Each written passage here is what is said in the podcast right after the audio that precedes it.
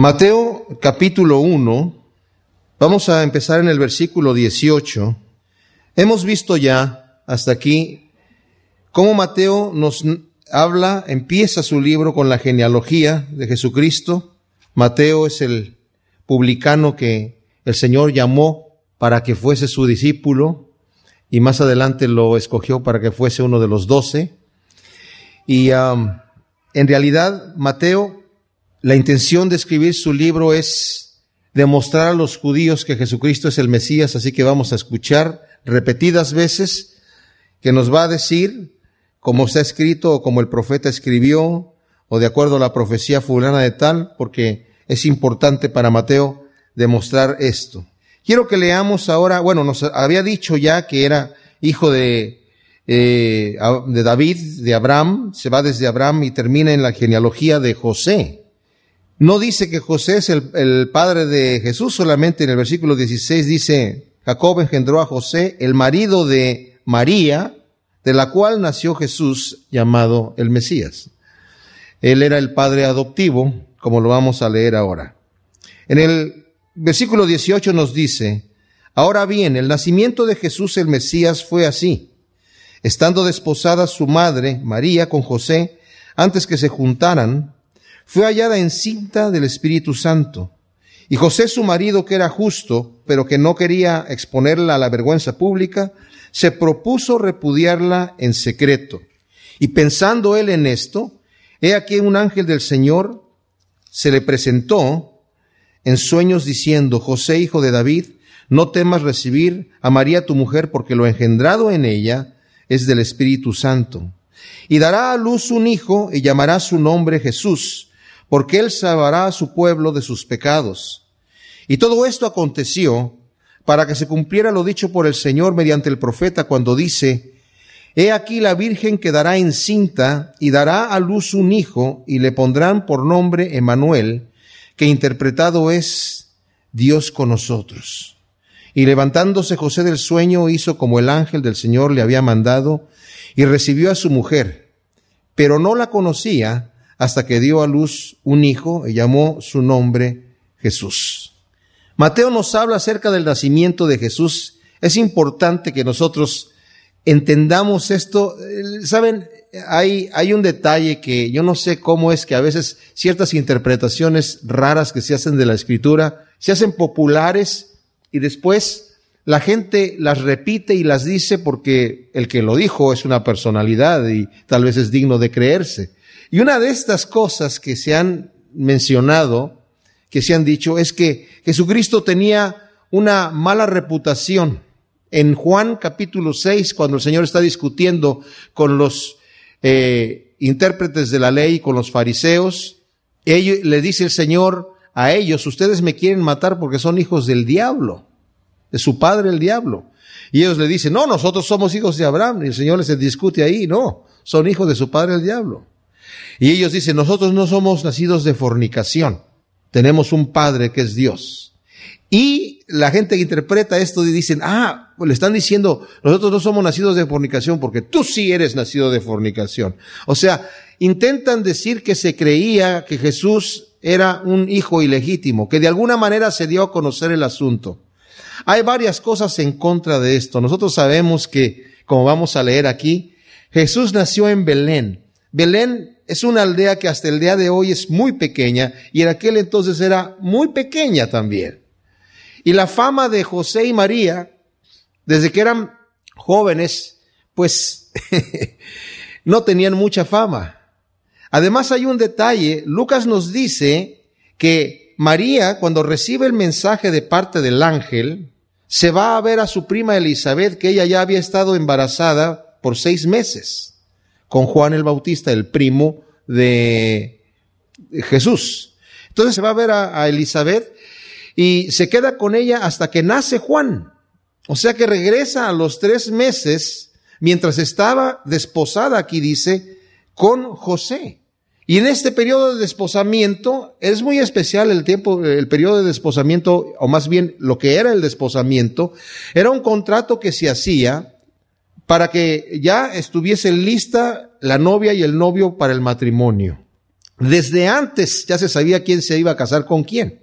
Pero el periodo de desposamiento no era el matrimonio en sí, pero era tan legal que para romper esa relación había que hacer un certificado de divorcio. No se podían simplemente decir, ¿saben qué? No nos vamos a casar. Todavía ella vivía en la casa de sus padres y él vivía tal vez en su casa o en la casa de sus padres también. Y en este periodo de desposamiento, cuando José no tiene ninguna relación física marital, porque todavía no se han casado con María, él encuentra que tres meses después, cuando ella regresa de visitar a su prima, está embarazada ella. Entonces dice que quiere dejarlo. Ahora vamos a entrar a ese tema. Antes de que tengamos el tema, quiero terminar el, asunto de el mito de que Jesús tenía vana reputación. Es imposible. Nos dice también en Mateo capítulo 13 aquí, en el versículo 53, cómo lo conocían. Nos dice, si leemos del 53 al 58, Aconteció que cuando Jesús hubo acabado de decir estas parábolas, se fue de ahí y llegando a su misma tierra, esto es Nazaret, aunque él no nació en, en Nazaret, vamos a ver que después ahí creció y la gente creía que era de ahí. De hecho, los intérpretes de la ley decían, no, él no puede ser el Mesías porque el Mesías dice en la escritura que tiene que nacer en Belén y este es Galileo. No sabían que había nacido en Belén, y Nazaret estaba como a 100 kilómetros de Belén, o sea, estaba bastante lejos. Entonces, cuando llega allí, a su tierra, Nazaret, enseñaba en la sinagoga de ellos, de manera que se quedaban atónitos y decían, ¿de dónde tiene este esta sabiduría y estos poderes milagrosos? ¿No es este el hijo del carpintero? Ahí está.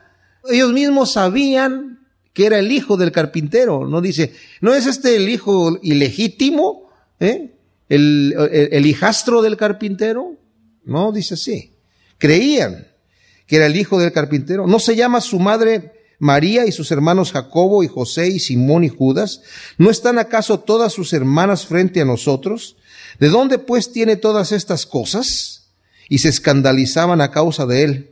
Y Jesús les dijo, no hay profeta sin honra, sino en su propia tierra y en su casa, y no hizo ahí muchos milagros por causa de la incredulidad de ellos. Si leen, por ejemplo, en Lucas capítulo 3, en donde se nos está dando la genealogía de Jesucristo, en el versículo 23 dice, Jesús mismo al comenzar tenía como 30 años siendo hijo, según se suponía, de José. Eso es lo que se creía. O sea, no se creía que era ilegítimo. Además, si hubiese habido la menor sospecha que hubiese sido ilegítimo, en Deuteronomio capítulo 23 eh, y versículo 2, había una prohibición para que entrara en la congregación del Señor, dice aquí, no entrará bastardo en la congregación del Señor, de Dios, y no entrará en la congregación de Yahvé hasta la décima generación. Un bastardo era un hijo ilegítimo, o sea que si hubiera habido la menor sospecha que Jesucristo fuese ilegítimo, no lo dejan entrar en la sinagoga para nada, lo sacan de ahí a palos rapidito. Así que esa interpretación y esa situación, cuando la lleguen a escuchar, sepan que es un mito. Dice aquí, como dije yo, que José, su marido, que era justo, una vez que había encontrado que su mujer estaba encinta, es interesante notar esto, ¿eh? que dice que fue hallada encinta, no se dice que ella concibió. Y la escritura en realidad el verbo dice que ella simplemente tuvo allí al Señor, ¿me entienden?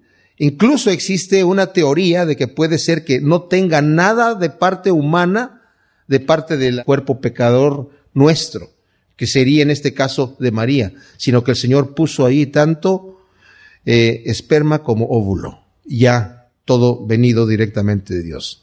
Bueno, eso es una teoría que la dejamos como teoría, pero aquí dice que fue hallada que estaba encinta y José su marido que era justo, y esta, esta casa de justicia de José viene en dos formas.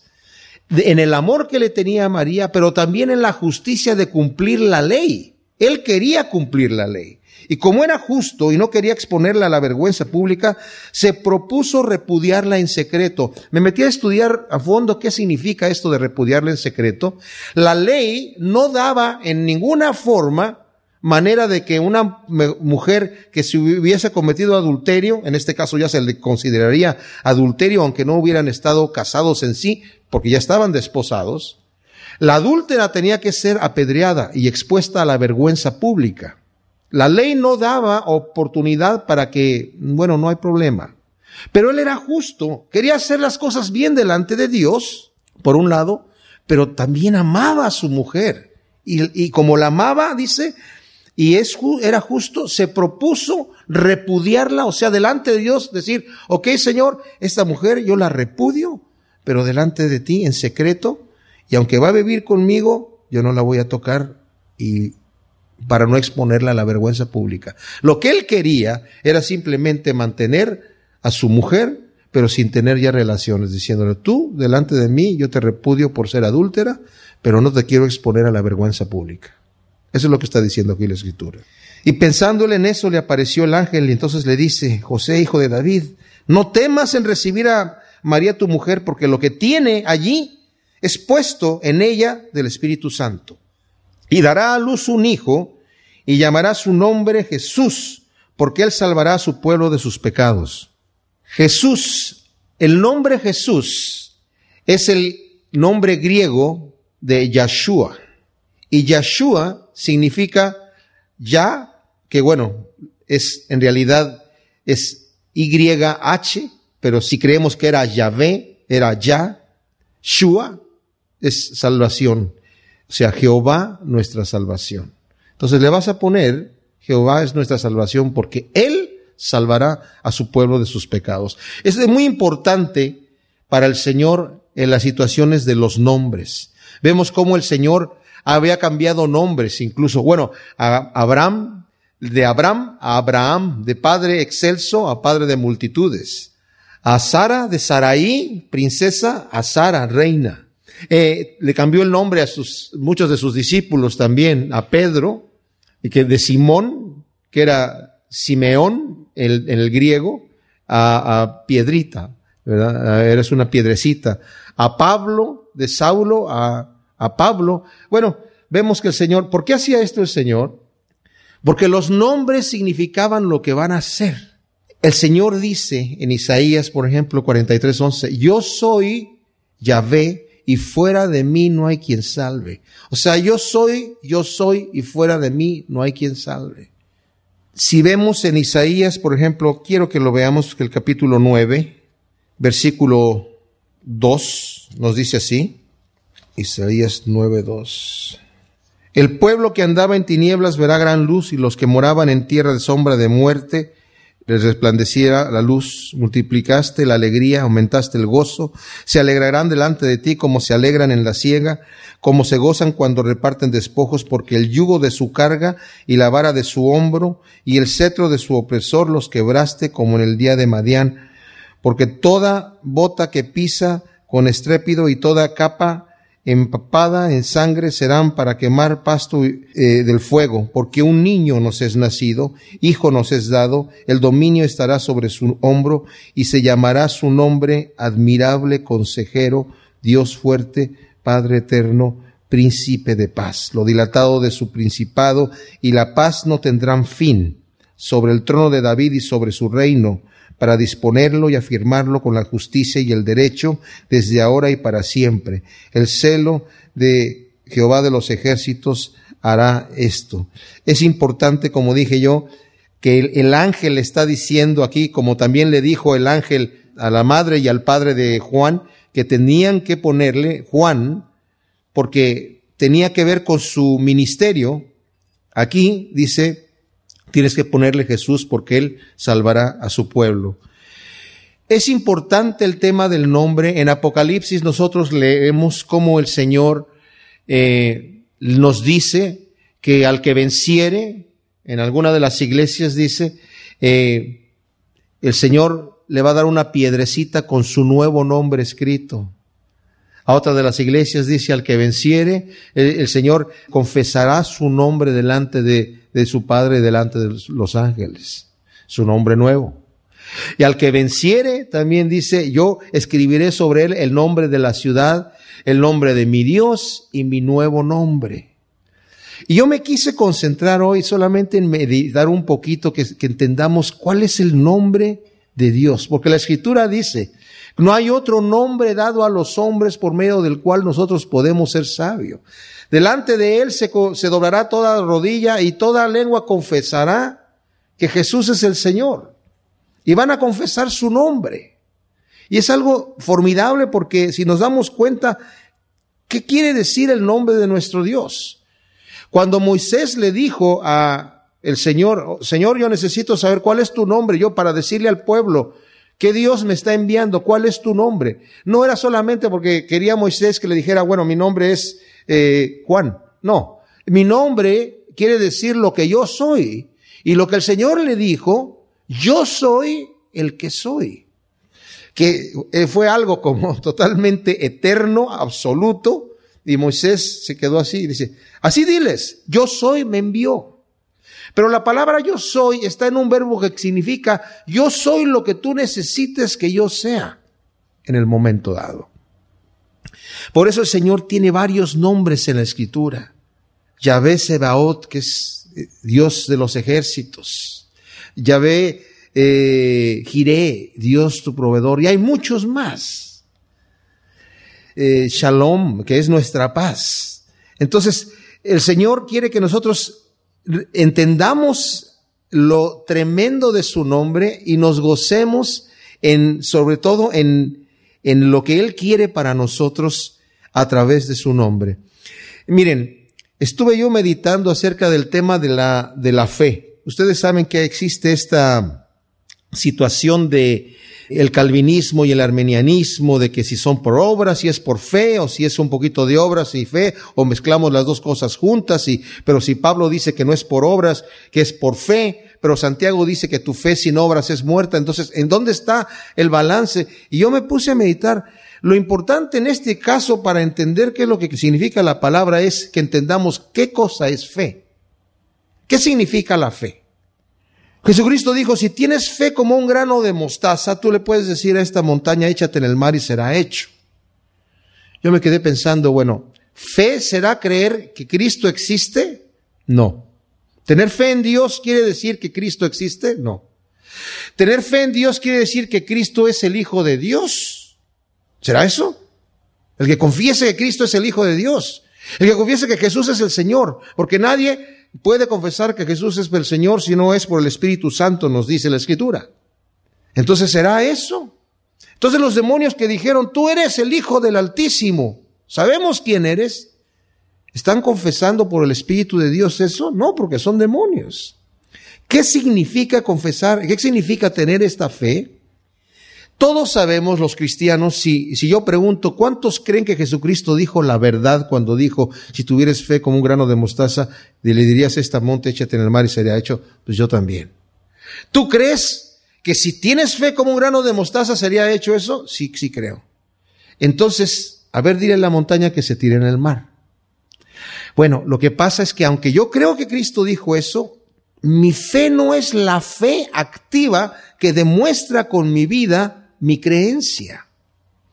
En Juan también dice, porque de tal manera amó Dios al mundo que envió a su Hijo unigénito para que todo aquel que en él cree no se pierda, mas tenga vida eterna, porque no envió Dios a su Hijo para condenar al mundo, sino para que el mundo sea salvo por él. El que en él cree no es condenado, pero el que no cree ya ha sido condenado porque no cree en el nombre del unigénito Hijo de Dios. Aquí hay dos nombres que leemos, uno es Jesús y el otro es Emanuel. Emanuel, ahora, no hay una contradicción. Yo pensé, bueno, si la profecía dijo que le tienen que poner Emanuel ahora, ¿por qué el ángel dice que le pongan Jesús? Bueno, es que en aquel entonces la profecía significaba es que su nombre será Dios con nosotros. Y ahora Dios está con nosotros. Aquí viene y nace y está con nosotros. es lo que se estaba refiriendo aquí. Pero tiene en su nombre su propósito, su ministerio. Nuevamente a la fe. Entonces, ¿qué significa la verdadera fe? Para que Cristo nos salve, porque Él ha venido a salvar. ¿Con qué fe yo le creo al Señor? Miren mis amados, yo puedo tener toda la fe en el mundo, puedo confesar con mi boca con la, con la boca se confiesa para salvación y con el corazón se cree para justicia. O sea, yo creo que el Hijo de Dios es el Señor, Jesucristo sí, y yo confieso que Jesús es el Señor y con eso ya soy salvo. Tiene que haber algo un poco más profundo que esto. Y lo voy a ilustrar con algo que estamos estudiando eh, entre semana, que es la vida de David, en cuanto a lo que significa la fe. Cuando yo veo a David, que ve a Goliat allí en el campo de batalla, y dice, ¿quién es este incircunciso? Toda la gente, cuando él salía y gritaba, se metía a sus tiendas. Todos llegaban y gritaban en la mañana, okay, uh, uh, uh, uh, vamos a ganar, vamos, vamos, vamos, vamos, vamos, vamos. Se paraban allí. Y salía Goliat y los desafiaba y huían. Pero ¿qué hace David cuando lo escucha? Dice, ¿quién es ese tipo que está allí? Y cuando va y habla con Saúl para pedirle permiso, yo, yo quiero, yo quiero salir a pelear con él. Tal vez por el interés, no sé. Fue, preguntó muchas veces, ¿qué, ¿qué, dice el rey que, que, le va a dar al que, al que mate al filisteo ese? Pero de cualquier manera habla con Saúl y le dice, mira, yo cuando estaba pastoreando las ovejas de mi padre y algún oso o algún león tomaba una de ellas, yo se la arrebataba y si me atacaba, lo agarraba de la barba y lo agarraba a palos y lo mataba. Dios lo entregaba en mi mano. Y este hombre va a ser como uno de ellos. Y yo veo la fe de David activa. Él se levantaba e iba tras el oso, iba tras el león, porque no iba confiando en su fuerza, sino en el poder de Dios. Y cuando el filisteo se levantó a desafiar, David salió allí con su onda. Y dice, cuando el filisteo se levantó, él corrió a la línea de batalla. O sea, no llegó. Los demás corrieron a sus tiendas, ¿verdad? Pero él corrió a la línea de batalla y el filisteo lo desafía y le dice, tú muchachito vienes a mí con palos, que acaso soy un perro, voy a entregar tu carne, ven a mí, que te voy a entregar tu carne a las aves del cielo para que se la coman, vas a ver lo que voy a hacer de ti. Y él dice, tú vienes a mí con, con espada y con lanza, con jabalina y con toda esta eh, farándula que traes ahí puesta, me vienes a impresionar con eso, yo vengo a ti en nombre de Jehová de los ejércitos, al Dios de los escuadrones de Israel, a quien tú has desafiado, y Él te va a entregar en mi mano, y con la fe tiró la piedra. Ahora, nosotros, en nuestro caminar cristiano, mis amados, tenemos que tener la fe de David y tirar la piedra. Y levantarnos en el nombre del Señor Jesucristo diciendo, Señor, yo soy tu hijo, mi vida está en tus manos y soy salvo porque he creído que tú eres el Hijo de Dios y mi vida la voy a vivir para ti. Y voy a correr la carrera, como dice aquí, y voy a quitar las piedras, y no voy a andar lento, no me voy a distraer, voy a, a caminar.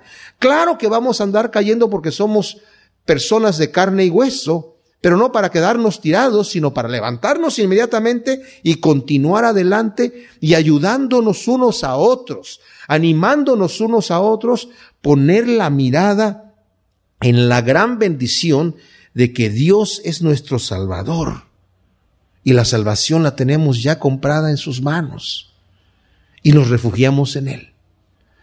No porque somos perfectos, sino porque sabemos quién es Él. Y con la fe de David, corramos la carrera, peleemos la batalla.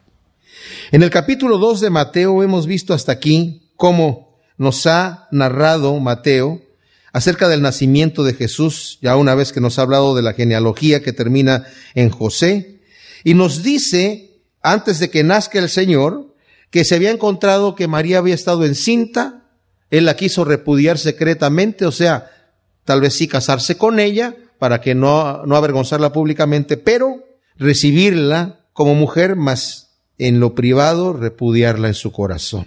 Y el ángel le dice que no haga eso porque lo que tiene en su vientre es del Espíritu Santo y le da este mensaje que José cree en su corazón, lo recibe.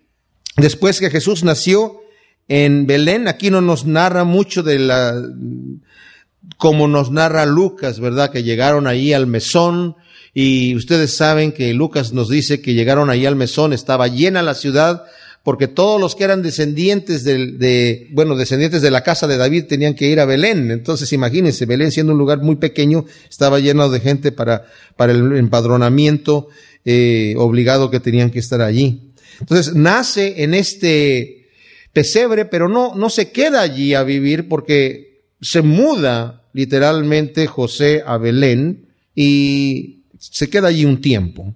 Después que Jesús nació en Belén de Judea, en días del rey Herodes, aquí unos magos del oriente llegaron a, a Jerusalén diciendo, ¿dónde está el que ha nacido rey de los judíos? Porque vimos su estrella en el oriente y vinimos a adorarlo. Pero al oír esto, el rey Herodes se turbó y toda Jerusalén con él. Y habiendo convocado a todos los principales sacerdotes y a los escribas del pueblo, les preguntaba dónde había de nacer el Mesías. Y ellos dijeron, en Belén de Judá, porque así está escrito por el profeta, y tú, Belén de tierra de Judá, de ningún modo eres la menor entre los príncipes de Judá, porque de ti saldrá un caudillo que apacentará a mi pueblo Israel. Entonces Herodes, llamando en secreto a los magos, indagó diligentemente de parte de ellos el tiempo de la aparición de la estrella. Y enviándolos a Belén, dijo, Id, informaos diligentemente acerca del niño, y tan pronto como lo hayáis encontrado, avisadme para que yo también vaya a adorarlo. Después de oír al rey, ellos se fueron, y aquí la estrella que vieron en el oriente los predecía, hasta que llegó y se detuvo sobre donde estaba el niño.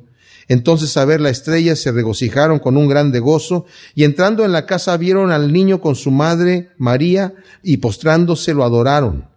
Luego abrieron sus tesoros y le ofrecieron como presentes oro, incienso y mirra, pero siendo advertidos en sueños que no volvieran a Herodes, regresaron a su tierra por otro camino.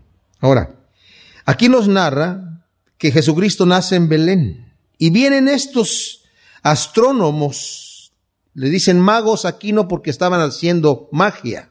¿Cuántos eran? No sabemos. Hay un salmo, el Salmo 72, que lo escribe David como una oración hacia Salomón, que a veces se le atribuye también al Señor y dice que pudieron haber sido reyes. De ahí es donde sacan que pudieron haber sido reyes.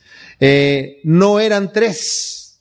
La gente asume que tal vez eran tres porque eran tres presentes que le dieron, incienso, oro y mirra, pero eso no quiere decir que eran tres pudieron haber sido una cantidad, dos, pudieron haber sido cuatro, cinco, muchos más, no sabemos cuántos eran, pero eran personas que seguramente estos astrónomos estaban tratando de observar las cosas de Dios a través de los astros. Ahora, eso está prohibido para nosotros los cristianos.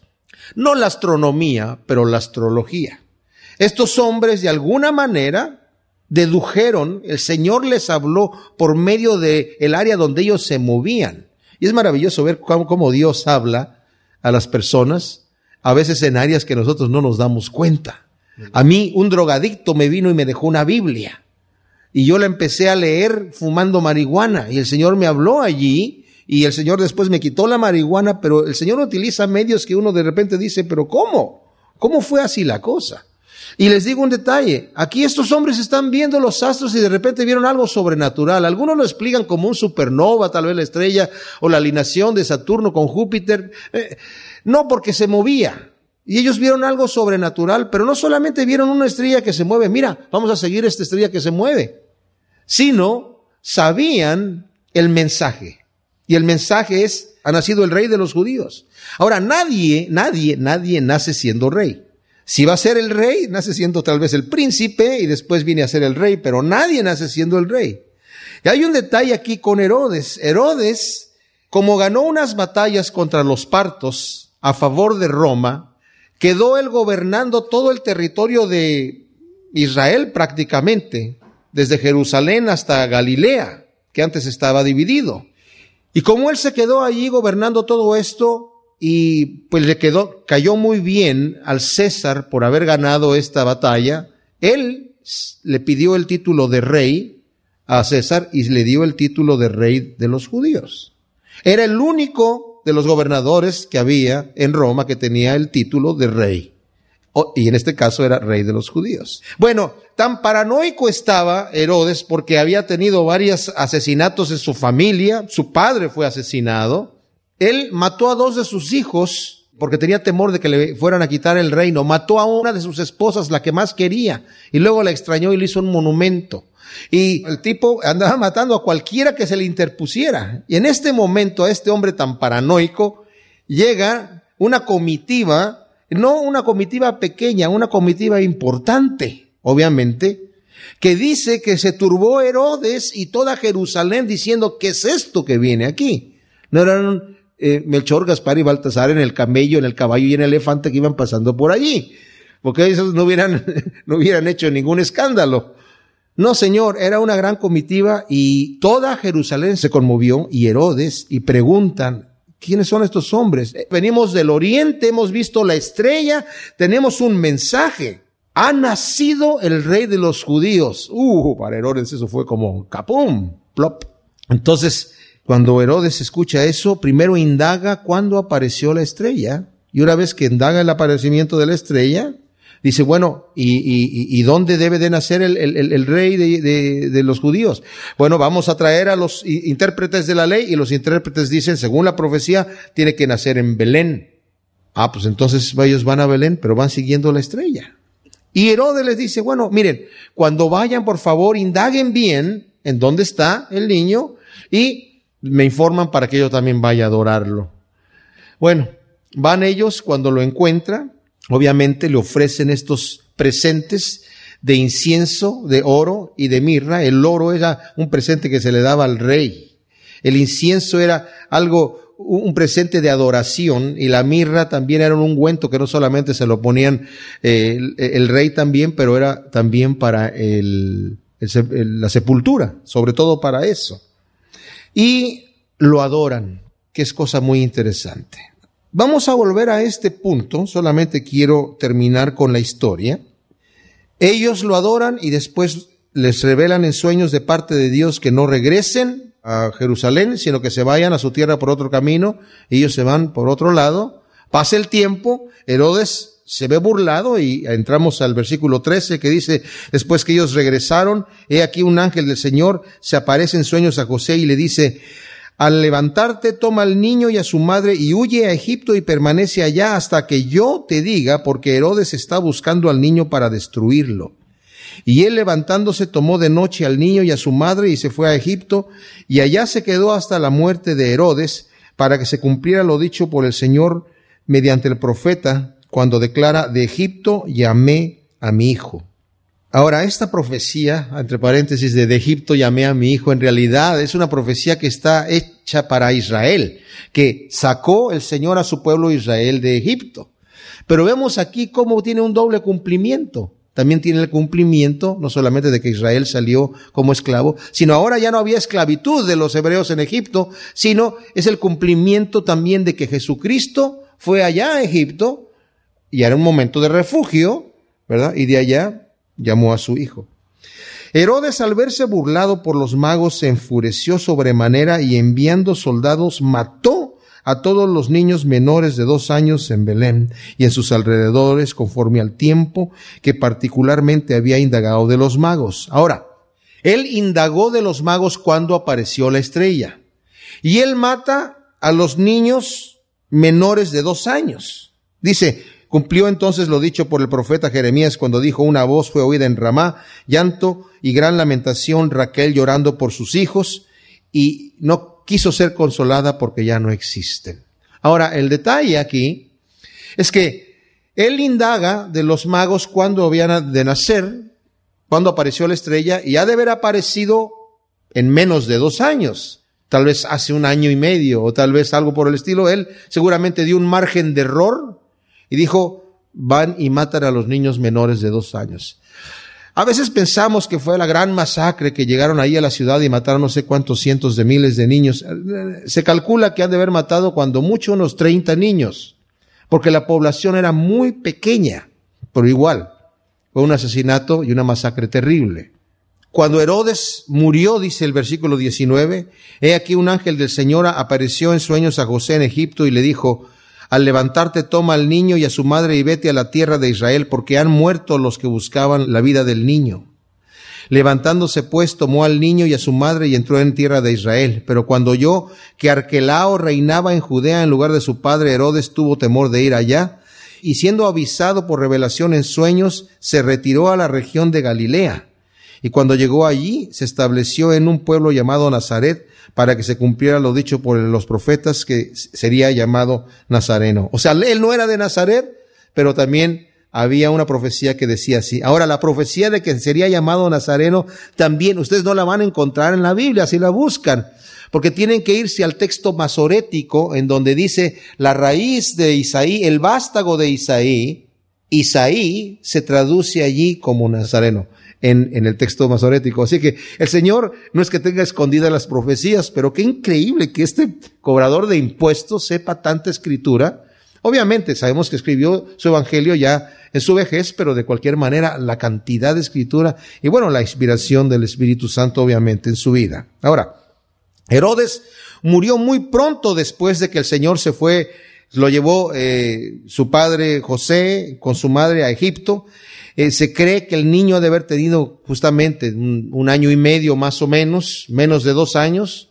Ya no era el bebé. Cuando llegaron estos eh, astrónomos del oriente no llegaron al pesebre como a veces vemos en las postales la estrellita arriba del pesebre y entregándole los presentes ahí.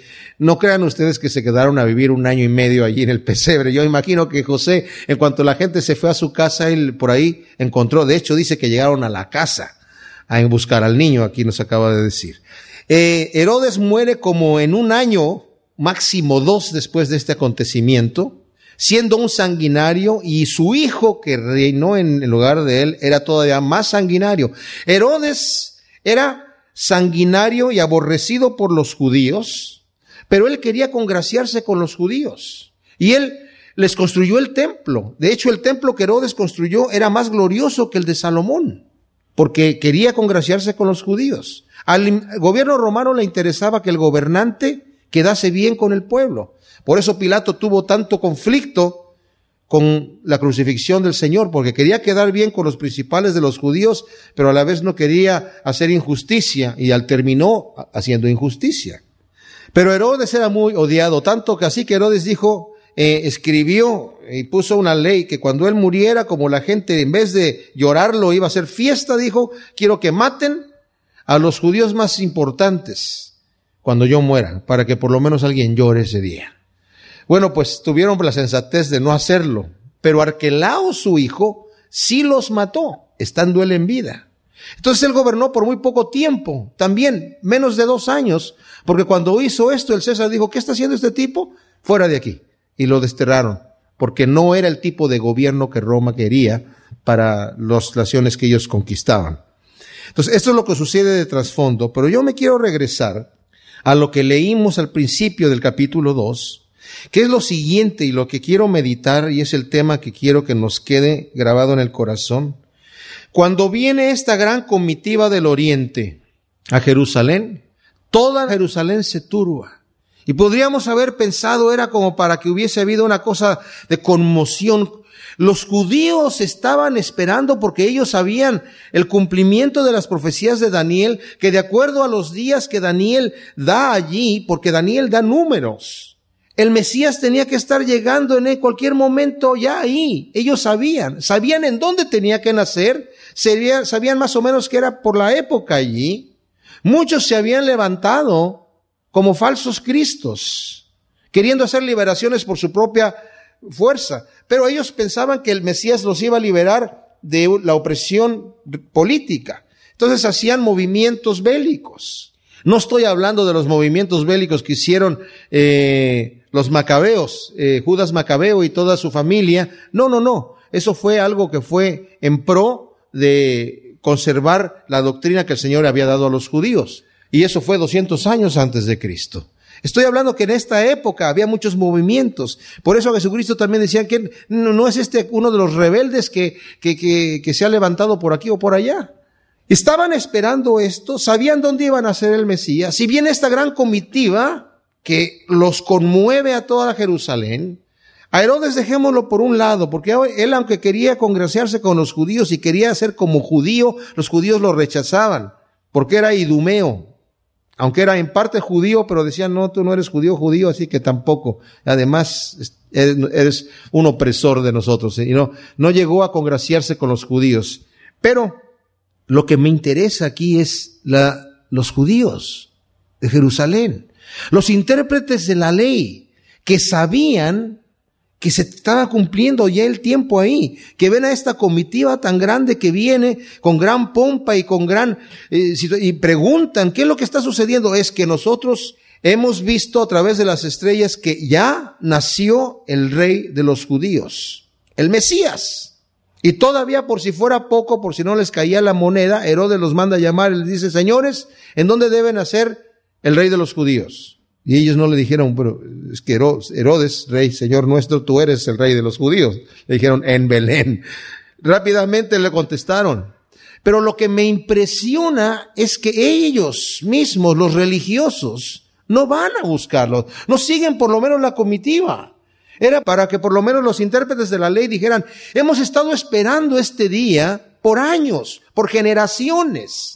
Las profecías que se han escrito desde antiguo es para hoy y estamos esperando el día y ahora llegó esta señal tan sobrenatural que estos hombres dice que vieron en el cielo y ni siquiera son judíos y vienen no solamente a ver, no es algo por curiosidad que vienen a ver al rey de los judíos, vienen a adorarlo. Porque si hubiera nacido el rey de los medos o de los persas, bueno, vamos a conocerlo, rey, oh, mire, le dejamos unos presentes aquí. Cuando crezca a lo mejor lo sepa utilizar, pero adorarlo, no, no. Lo que ellos iban a hacer, que se lo comunican a Herodes, Herodes dice, bueno, yo también lo quiero adorar. Obviamente le dijeron, lo vamos a ir a adorar. Venimos a eso, a adorarlo, a conocerlo y adorarlo. Y cuando lo ven, ni siquiera ellos mismos, volvamos ahora a los, a los eh, astrónomos, a los, estos magos que le llama aquí magos, bueno, porque la palabra en griego es magai, que es, o magi, que es de, de mago, ¿verdad?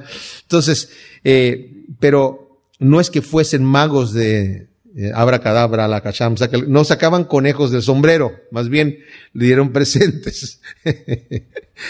Eh, y el detalle es que ellos no se escandalizaron de que el Señor estuviese en una casa humilde, de que viniese de una familia humilde. Ellos no se escandalizaron de que el rey de los judíos no estaba en un palacio, sino en una aldea insignificante. Ellos supieron, este es el rey de los judíos, y cuando lo vieron y vieron la señal, inmediatamente se postraron.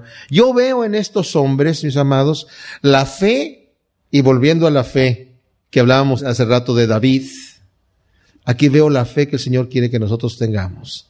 La fe que tuvieron estos extranjeros que llegaron y se postraron. Los pastores también tuvieron fe, aunque no necesitaban tanto.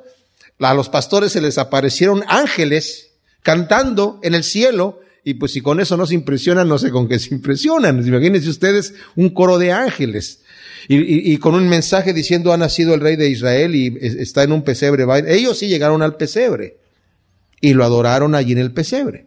Pero estos hombres llegan a esta casa. Por el otro lado vemos que los religiosos, los que se supone que aman a Dios, que escudriñan las escrituras, los que se supone que están al tanto de lo que Dios está haciendo, están tan lejos de Dios que pierden la señal. Y esta es una advertencia para nosotros. Porque es muy fácil enfriarse, es muy fácil desviarse, es muy fácil que nuestra relación con Dios sea tan mecánica, sea tan monótona, que ya no exista ese ardor en nuestro corazón y cuando vienen las señales delante de nosotros, las perdemos. Yo escuché una vez un mensaje muy hermoso acerca del tiempo de la visitación, con esa palabra que Jesucristo dice, oh Jerusalén, ¿verdad? Los días van a venir sobre ti terribles porque no conociste el día de tu visitación. Pero el mensaje que escuché era acerca del día de la visitación, el día que el Señor te habla a ti, el día que el Señor llega a tu vida, que no solamente es un día, no es de que yo recibí al Señor hace tantos años y aquel momento me acuerdo qué bonito y qué... No, la situación es, es de todos los días. No me gusta hablar de esto, pero hace unos cuatro o cinco días estaba yo teniendo un ataque espiritual terrible y de no saber por qué entré como en una depresión inexplicable y le dije a mi esposa, estoy teniendo un ataque espiritual que no los puedo explicar necesito orar. Y oraba y no me pasaba nada. Y me sentía, Señor, ¿qué está pasando conmigo? ¿Por qué me estoy sintiendo así? Estoy sintiendo atacado, pero de una manera y no, y, y, por qué no, no puedo sacarme esa situación que era como algo que me quemaba dentro y me desesperaba y estaba mal. estaba mal. Pero justamente ayer, cuando empecé a, estudiar esto, y ya lo estaba estudiando también, el Señor de repente tomó mi corazón y me dio una volteada que me sentí como cuando recién estaba yo leyendo el libro de Mateo, y a mí me encanta este libro porque fue el primer libro que yo leí, donde empecé a conocer de Jesucristo y me enamoré de él, a través de Mateo. Y volví allí en ese momento mi primer amor, pero no un primer amor solamente de amar a Dios, sino el gozo, la paz y la tranquilidad que el Señor me dio en el momento y la emoción de haberlo conocido fue espectacular. Y es muy fácil, mis amados, perder ese momento, hacerse cotidiano, tomar las cosas del ministerio como algo esto es lo que yo estoy haciendo lo que debo de hacer. Hay pastores que trabajan duro, pero no tienen en su corazón. Estoy hablando de ministros, que su, todo su trabajo a tiempo completo es en las cosas de Dios, pero no están en las cosas de Dios. Estos hombres que estaban supuestamente en las cosas de Dios eran intérpretes de la ley. No hacían eso part-time, no lo hacían eso parte del tiempo, no era su hobby, era su trabajo, era su todo no conocieron, no fueron, nunca supieron quién era el rey de los judíos y terminaron crucificándolo. Aprendamos nosotros de estos extranjeros que llegaron a adorar al Señor y pongamos en nuestro corazón que el Señor nos dé esta fe, esta fe de decir, Señor, sí vamos a pasar por pruebas. Yo les acabo de comentar una por la cual yo pasé, pero no nos podemos dar por vencidos ni soltar allí, sino cuando estemos en el valle de sombra de muerte, vemos el callado del Señor, sabemos que Él está al otro lado y nos agarramos del callado del Señor y el Señor nos toma. Padre, te damos gracias por tu palabra. Ciertamente, qué hermoso es sentir el consuelo de tu Espíritu Santo, Señor, y escuchar tu voz cuando nos hablas a través de tu palabra.